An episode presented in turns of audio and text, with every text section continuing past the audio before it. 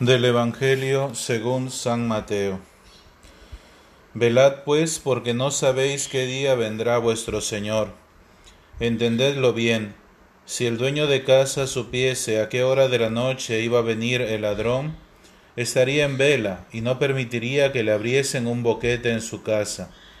Por eso también vosotros estad preparados, porque cuando menos lo penséis, vendrá el Hijo del Hombre. ¿Quién es pues el siervo fiel y prudente, a quien el Señor puso al frente de su servidumbre para darles la comida a su tiempo? Dichoso aquel siervo a quien su Señor, al llegar, encuentre haciéndolo así. Os aseguro que lo pondrá al frente de toda su hacienda.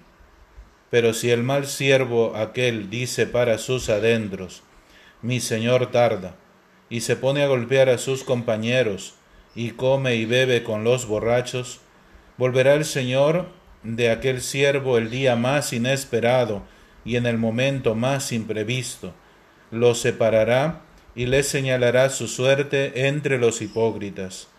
Allí será el llanto y el rechinar de dientes. Palabra del Señor.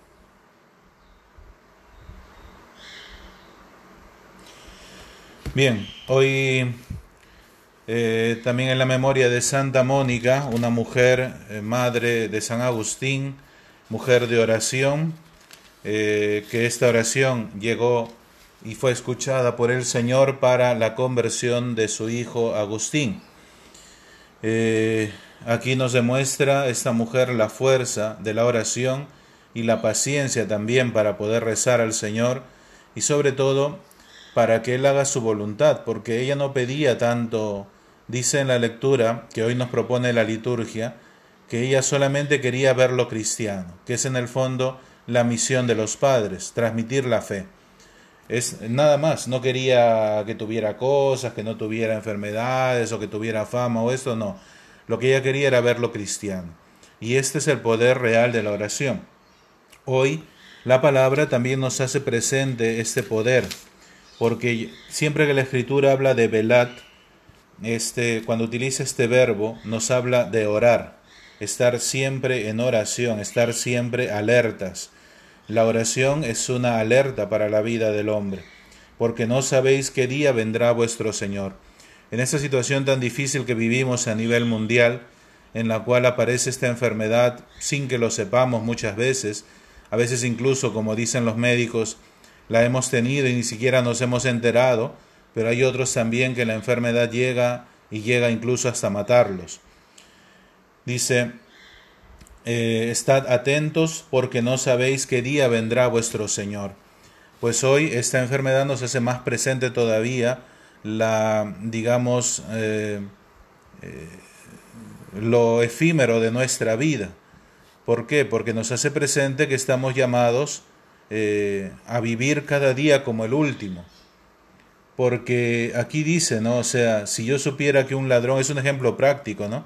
Viene a mi casa y tengo mis cosas y tengo todo eso, eh, no estaría, digamos, eh, dejando todo sabiendo que va a venir, ¿no? Habitualmente el ladrón no hace eso, no avisa, ¿no? Te sucede en un momento que tú estabas descuidado o menos te lo esperabas. Pues lo mismo, el Señor también en nuestra vida aparece con acontecimientos, con hechos concretos, pero es importante que cuando estemos en vela, es decir, cuando estemos en oración, nosotros lo podamos ver también a Él. Por eso es que se nos, se nos propone también esta parábola del mayordomo. Este mayordomo dice, no es casualidad que diga siervo fiel y prudente, igual a estas vírgenes del Evangelio, vírgenes fieles y prudentes que, se proveyeron de aceite esperando que viniera el novio para entrar en la fiesta. Lo mismo, ¿no? Aquí dice un siervo, ¿quién es pues el siervo fiel y prudente, a quien el Señor le encarga su servidumbre para darles la comida a su tiempo? Esto nos hace presente también nuestro rol de cristianos. ¿Cuánta gente necesita, tiene hambre de Dios, necesita una palabra hoy más que nunca? No solamente a nivel científico, ¿no? Como quien dice, ya llegó la vacuna, o a nivel, digamos, psicológico, ¿no? Tener a una persona para las crisis de ansiedad, hablar, desestresarse, todo eso. No es tanto eso, necesita la palabra de Dios porque la palabra de Dios y el estar en vela es distinto que estar en angustia.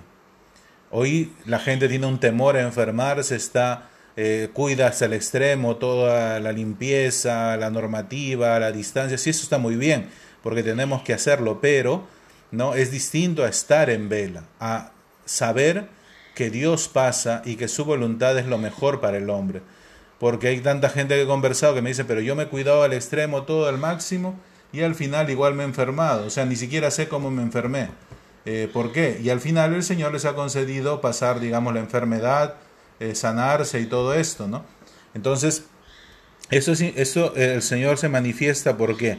Porque la gente necesita que nosotros como siervos fieles y prudentes tengamos este aceite que es el Espíritu Santo para poder llevarlo a los demás. Y no lo podemos tener si no oramos para entender lo que está pasando en nuestra vida y en la vida social y en, a nivel mundial incluso.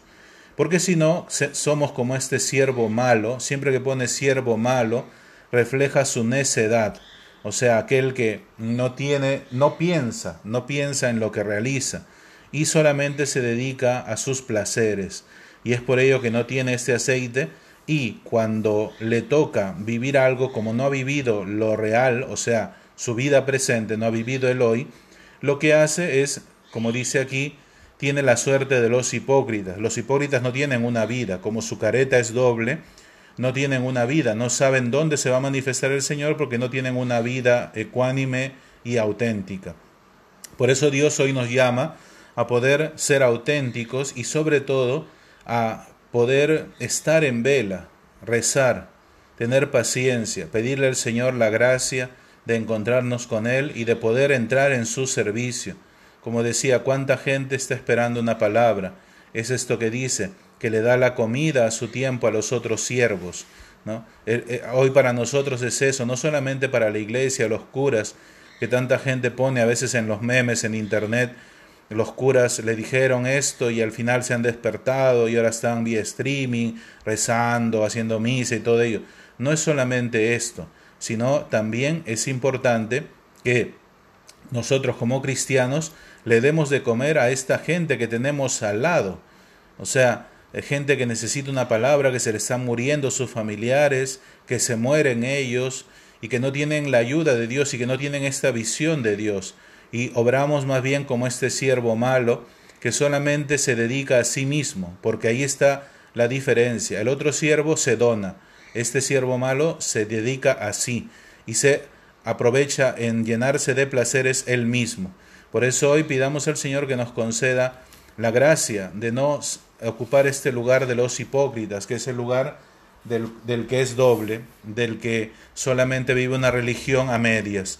Y al final, como dice el libro del Apocalipsis, ¿no? no eres ni frío ni caliente, sino que eres tibio. Y por eso te vomito de mi boca, dice el Señor con esta palabra tan fuerte.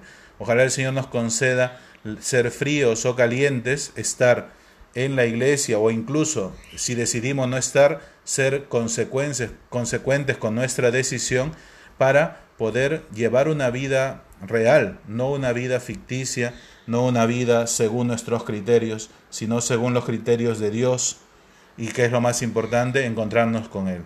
Y la bendición de Dios Todopoderoso, Padre, Hijo y Espíritu Santo, descienda sobre ustedes y les acompañe siempre.